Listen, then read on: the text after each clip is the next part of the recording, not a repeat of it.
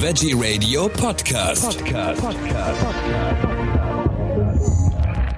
Am Mikrofon ist Michael Kiesewetter. Ich freue mich jetzt auf ein Gespräch mit Stefanie Arndt. Sie ist Journalistin. Sie schreibt über Gesundheitsthemen, hat Ratgeber geschrieben und das aktuellste Buch, da ist sie mit dabei, Länger leben ohne Bauchfett mit 60 mediterranen Rezepten gesund und dauerhaft abnehmen. Herzlich willkommen, Frau Arndt. Ja, vielen Dank. Frau Arndt, es geht ums Bauchfett und da muss ich doch mal wissen, ist es wirklich so gef gefährlich, wie wir manchmal zu hören bekommen? Ja, ich möchte gleich mit einer guten Nachricht starten. Mhm. Das finde ich immer sehr motivierend, nämlich tatsächlich kann jeder mit einfachen Mitteln etwas gegen sein Bauchfett tun. Das ist schon mal, wie gesagt, die erste wichtige Nachricht. Und wir müssen tatsächlich beim Thema Fett äh, erstmal unterscheiden, nämlich Fett ist nicht gleich Fett. Also wenn wir uns unseren Körper anschauen, dann gibt es ja so ganz unterschiedliche Stellen, wo sich Fett ansammelt. Also beispielsweise an Oberschenkeln, Hüften, Po und auch dieser klassische Schwimmring am Bauch. Und bei diesem Fett handelt es sich um sogenanntes Unterhautfettgewebe oder auch subkutanes Fett. Und dieses Fett ist tatsächlich weniger gefährlich für unsere Gesundheit und es hat auch tatsächlich wichtige Aufgaben. Also es speichert zum Beispiel Energie und schützt uns vor Wärmeverlust. Genau, und dann kommen wir zu dem inneren Bauchfett und da sieht es natürlich ganz anders aus. Also ähm, das innere Bauchfett, das kennen wir auch als viszerales Fett, mhm. das umschließt nämlich unsere inneren Organe und lagert sich auch in ihnen ab. Und das können wir uns vorstellen, dass das alles andere als gut für die Gesundheit ist. Und dieses innere Bauchfett ähm, ist leider auch noch hormonell aktiv und äh, in der Lage, eigenständig entzündungsfördernde Botenstoffe zu produzieren, die uns krank machen. Ja, also das heißt, das Bauchfett macht uns dann wirklich krank. Das innere Bauchfett, also zu viel davon, macht uns tatsächlich krank. Mhm. Und ein großer Bauch oder salopp gesagt ja auch gerne als Strandballbauch äh, bezeichnet, äh, der gibt natürlich oft Hinweis auf viel Bauchfett. Mhm. Aber wir dürfen nicht vergessen, es gibt auch die sogenannten äh, dicken Dünn. Das sind Menschen, die eigentlich wirklich schlank sind ja. und trotzdem zu viel inneres Bauchfett angesammelt haben. Also da ist das dann praktisch äh, positioniert nur an einer Stelle. Genau, richtig. Mhm. Genau. Ja. Was hat das Bauchfett eigentlich mit der Leber zu tun? Ja, also die Leber ist ja mein absolutes Lieblingsorgan mhm. und wie ich finde, völlig unterschätzt. Und leider äh, behandeln wir unsere Leber auch oft noch etwas stiefmütterlich. Also die meisten von uns kennen ja die Leber als Entgiftungsorgan. Ja. Oder auch als Kläranlage wird sie ja gerne bezeichnet. Und das liegt daran, dass die Leber unter anderem Medikamente, Alkohol, aber auch giftige Stoffwechselprodukte abbaut. Doch die Leber, die kann ja viel, viel mehr. Also die Leber speichert zum Beispiel Zucker, Eiweiß und Fett in ihren Zellen und gibt sie frei, wenn wir diese Nährstoffe brauchen. Und ähm, durch einen sehr ungesunden Lifestyle, also das heißt, wenn wir uns sehr zuckerhaltig, kohlenhydratreich ernähren, viele tierische Fette zu uns nehmen, Fertigprodukte und, und uns auch wenig bewegen, dann verfettet die Leber. Das ist äh, nicht schön und die Leber ist trotzdem unglaublich tapfer. Denn äh, selbst unter diesen erschwerten Bedingungen arbeitet sie tatsächlich sehr, sehr lange und ich sage jetzt mal, leidet still vor sich hin. Ähm, nichtsdestotrotz, die Verfettung nimmt einfach zu bei solch einem ungesunden äh, Lebensumstand. Und ähm, die Leber hat ja noch eine viel wichtigere Aufgabe, nämlich sie regelt unseren Zuckerstoffwechsel im Blut. Und diese Aufgabe kann sie dann immer schlechter erfüllen. Entsprechend steigen ähm, Zucker- und Insulinspiegel an. Und je ausgeprägter, also je verfetteter die Leber ist, desto schlechter ist die Insulinwirkung an den Zellen. Das hat dann leider zur Folge, dass das Risiko äh, an Typ-2-Diabetes zu erkranken steigt. Und das lässt sich tatsächlich sogar ähm, in Zahlen ausdrücken. Also Menschen mit einer Fettleber haben ein zwei- bis fünffach höheres Risiko, an Typ-2-Diabetes zu erkranken, als Menschen ohne Fettleber. Merke ich das, dass ich eine Fettleber habe oder wie kann ich das feststellen? Ja, also dieses, ähm, dieses viszerale Fett, Mhm. Das ist tatsächlich nicht nur eine wabernde Masse in uns, sondern es führt auch sozusagen ein Eigenleben. Also das heißt, das viszerale Fett produziert die besagten entzündungsfördernden Botenstoffe und gibt sie an unseren Organismus ab. Mhm. Und das wiederum heizt versteckte Entzündungen an, also die werden auch stille Entzündung oder Silent Inflammation genannt, und die schwächen das Immunsystem. Das heißt, viele Menschen, die, einen, die viel Bauchfett haben, leiden auch tatsächlich unter Gelenkbeschwerden, leiden an Schlaflosigkeit oder fühlen sich grundsätzlich schlapp und energielos. Also das sind äh, natürliche, seltsame Beschwerden, die man in erster Linie nicht mit, mit einem Bauchfett oder mit dem Bauchfett verbindet. Aber das können beispielsweise Anzeichen sein. Ja, was kann ich denn für die Leber tun? Wie kann ich denn die Leber unterstützen? Also jetzt abgesehen davon, äh, wenn ich das Bauchfett verliere. Genau. Und also jetzt kommen zum Glück auch wirklich nur noch gute Nachrichten. Ah, okay. Ja, das ist sehr schön, denn man kann mit ganz einfachen Tricks wirklich etwas gegen sein Bauchfett und gegen eine Fettleber tun. Mhm. Das heißt, in einem frühen Stadium kann ich sogar in eine Fettleber, in eine Fettleber zurückverwandeln. Also das heißt, wenn ich mich gesund ernähre und viel buntes Gemüse, Hülsenfrüchte, beispielsweise hochwertige Pflanzenöle wie Olivenöl oder Rapsöl dazu nehme und mich mehr hm, bewege im Alltag, ja dann lässt sich die Leber buchstäblich entfetten.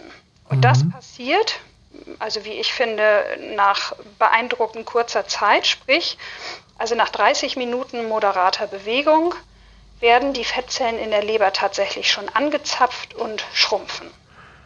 Also 30 Minuten moderate Bewegung ja. heißt auch zum Beispiel, sage ich jetzt einfach mal, einen Spaziergang machen. Genau, aber dann gerne einen flotten Spaziergang. Mhm also das, das darf dann schon mal ein bisschen, wie gesagt, ein bisschen schneller funktionieren und so weiter. Aber ich finde 30 Minuten am Tag, wirklich abends mal eine Runde um den Block flott zu gehen, schön durch einen Park oder durch den Wald, das, das verbindet ja wirklich etwas Schönes mhm. und frischen Sauerstoff und ich weiß nicht was alles mit äh, der Entfettung der Leber tatsächlich. Ja, ja. Ähm, die Leber ist ja ein Organ, welche, äh, selbst wenn sie, ich sage jetzt mal einfach, schon fast tot ist, sich wieder regenerieren kann auch, ne? Ja, das stimmt. Also die Leber ist, wie gesagt, beeindruckend leidensfähig und durch diese besagten Tipps und Tricks kann ich der Leber wieder auf die Sprünge helfen und ähm, sie zur Entfettung bringen. Was kann ich sonst noch Gutes für die Leber tun? Ich sag mal, gibt es irgendwie einen Lebertee oder irgendwelche Tropfen, die ich nehmen könnte? Ja, also letzten Endes ist es so, wenn die Leber sich eine Mahlzeit aussuchen könnte, ja. dann wäre das garantiert ein ganz großer Teller voller Rosenkohl, Mangold, Spinat, Fenchel, Grünkohl für die Norddeutschen natürlich. Mhm. Und ähm, dazu gerne einen knackigen Salat aus Radicchio und Rucola. Kräftig gewürzt, am besten mit Pfeffer, Kurkuma und Ceylon-Zimt. Und als Getränk würde die Leber sich wahrscheinlich einen Tee aus Löwenzahn aussuchen oder alternativ aus Mariendistelsamen. Also sprich, unsere Leber mag es bitter. Das hat damit zu tun, dass die natürlichen Bitterstoffe, wie wir wissen, die Speichelproduktion und die Produktion von Magensäure und Gallenflüssigkeit anregt. Das macht äh, die Ernährung grundsätzlich bekömmlicher weil es die Fettverdauung erleichtert. Ja. Ja, und diese Bitterstoffe haben ja anlässlich der Bikini-Saison noch einen positiven Effekt. Sie bremsen ja den Appetit und den Heißhunger aus. Also jetzt wissen wir auch gleich, was wir für die Leber tun können. Bitterstoffe. Ja. Ich will noch mal zurück zum Bauchfett, wie, äh, also wie ich es jetzt wieder wegbekomme. Das scheint ja dann aber doch ein bisschen schwieriger zu sein, oder? Naja, tatsächlich ist das gar nicht so schwierig. Mhm. Also wenn ich diese, hm, ich sag mal, schlechten Punkte weglasse, also ja. eine sehr zuckerhaltige, kohlenhydratreiche Ernährung. Ja. Mit vielen Fertiggerichten, mhm. mit vielen tierischen Fetten und wenig Bewegung. Ja. Dann, dann habe ich die besten Chancen, ähm, dieses Bauchfett und damit ja auch meine mögliche Fettleber in den Griff zu bekommen.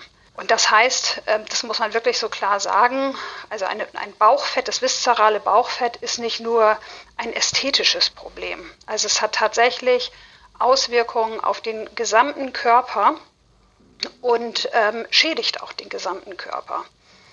Und wir dürfen halt nicht vergessen, wie gesagt, die, die Leber mit ihren wichtigen Aufgaben, gerade äh, in Bezug auf Diabetes 2 Vorbeugung.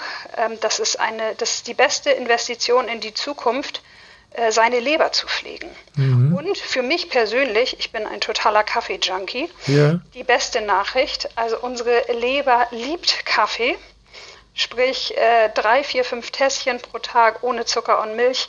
Das ist wie eine Wellnesskur für die Leber. Ah, also das äh, ist dann was Gutes. Ich will, also zum Bauchfett, man, man hört ja auch öfter so den Spruch, also ein Mann ohne Bauch, das ist jetzt kein richtiger Mann. Ja. Aber äh, ohne Bauch ist doch besser, oder? Ist tatsächlich so. Mhm. Ist tatsächlich so. Also man sagt ja beim Mann 94 Zentimeter, bei der Frau 80 Zentimeter Bauchumfang mhm. sind ideal. Hm, das kann man ja auch ganz einfach mit dem Maßband nachmessen. Ja. Genau, und ähm, wie gesagt, also ein, ein schlanker Bauch ist nicht nur, sieht nicht nur gut aus, sondern ist die beste Investition in die, äh, in die Gesundheit. Ich habe hier noch auf meinem Zettel stehen, äh, dass es bestimmte Lebensmittel gibt, die ja sehr gut sein sollten. Sie hatten vorhin schon die genannt, für die für die Leber gut sind. Mhm. Das bedeutet, äh, dass die auch fürs, für mein Bauchfett sozusagen hilfreich sind. Ja, also man muss ganz klar sagen, es gibt kein Lebensmittel, das nur das Bauchfett angreift. Mhm. Es gibt auch keine Diät, die in Anführungszeichen direkt nur das Bauchfett schmilzen lässt. Das ja. ist Quatsch. Ja. Das ist Quatsch. Nichtsdestotrotz gibt es grundsätzlich eine Ernährung, die sowohl für den Bauch als auch für die Leber gut ist.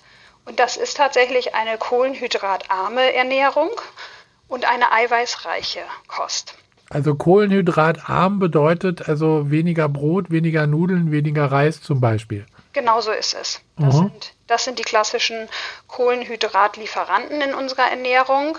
Natürlich vor allen Dingen Süßigkeiten, muss man sagen. Und das aus meiner Sicht größte Problem sind die gesüßten Getränke. Ja. Ne, also wir sehen ganz oft Menschen, die den ganzen Tag Erfrischungsgetränke zu sich nehmen, Saftschorlen und so weiter. Die sind, die sind wie ein Tsunami im mhm. Körper mhm. und sind die größte Belastung für die Leber, die man sich vorstellen kann, weil ähm, unsere, unser ganzer Körper ständig mit Zucker geflutet wird. Ja. So, das heißt, wenn man sich, seinen Kindern, allen etwas Gutes tun möchte, Bitte einfach Wasser trinken, ungesüßte Kräuter- und Früchtetees und mhm. auch halt gerne für die größeren ein Tässchen Kaffee. Also auch so eine, so eine Apfelschorle, äh, ich sag mal, die ich jetzt ab und zu dann auch mal ganz gerne trinke, die ist aber auch nicht so sehr gesund für den Körper.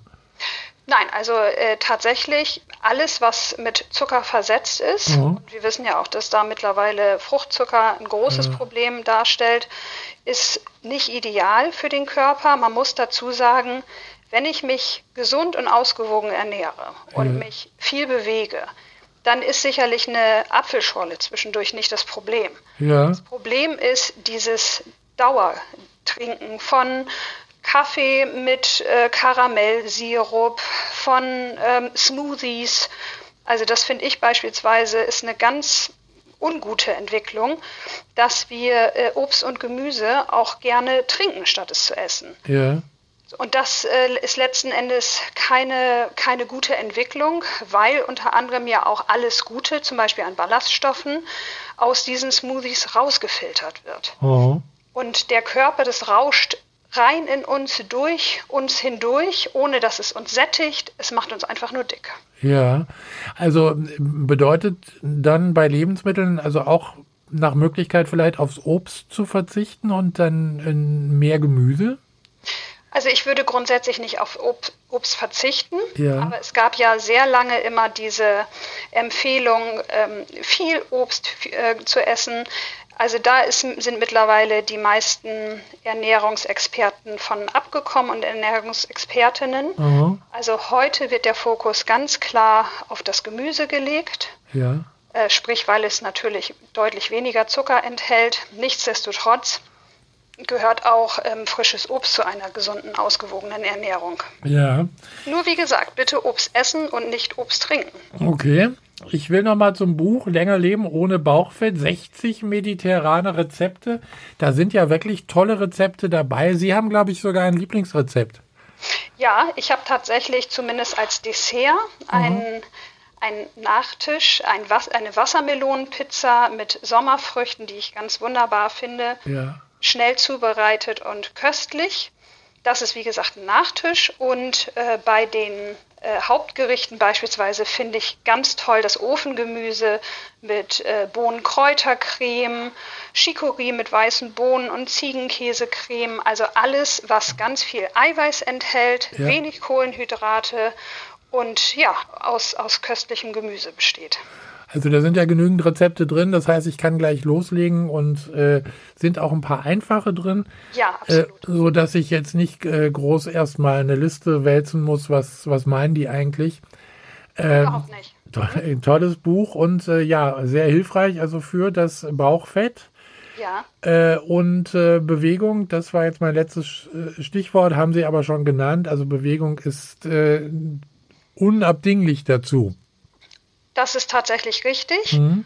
Und ich glaube, wir müssen alle ja, wieder mehr in Bewegung kommen. Also es gab ja beispielsweise auch schon Warnhinweise und ich sage mal Hilferufe der Weltgesundheitsorganisation, die gesagt hat, die Welt steht still. Also das ist tatsächlich leider der Fall. Ja. Wir sollten uns ja viel, viel mehr bewegen mhm. und sitzen natürlich auch arbeitsbedingt sehr, sehr viel vor Bildschirmen, bewegungslos, sage ich jetzt mal. Ja. Und ähm, das ist insgesamt natürlich für uns alle nicht gut, aber vor allen Dingen auch nicht für unseren Körper. Also das heißt, wann immer es möglich ist, gerne aufstehen, die Mittagspause draußen verbringen, wie gesagt, flott spazieren gehen, vielleicht abends noch mal eine Runde schwimmen gehen und so weiter. Mehr kann man eigentlich nicht Gutes tun für seinen Körper. Das war doch jetzt auch ein gutes äh, äh, Schlusswort. Stefanie Arndt, ich bedanke mich bei Ihnen für diese tollen Informationen über das Buch und äh, das Buch gibt es äh, wahrscheinlich überall da, wo es Bücher gibt. Richtig, genau. Und äh, lohnt sich auf alle Fälle, wenn man sein Bauchfett äh, wirklich loswerden möchte. Dankeschön. Ich bedanke mich. Tschüss. Tschüss.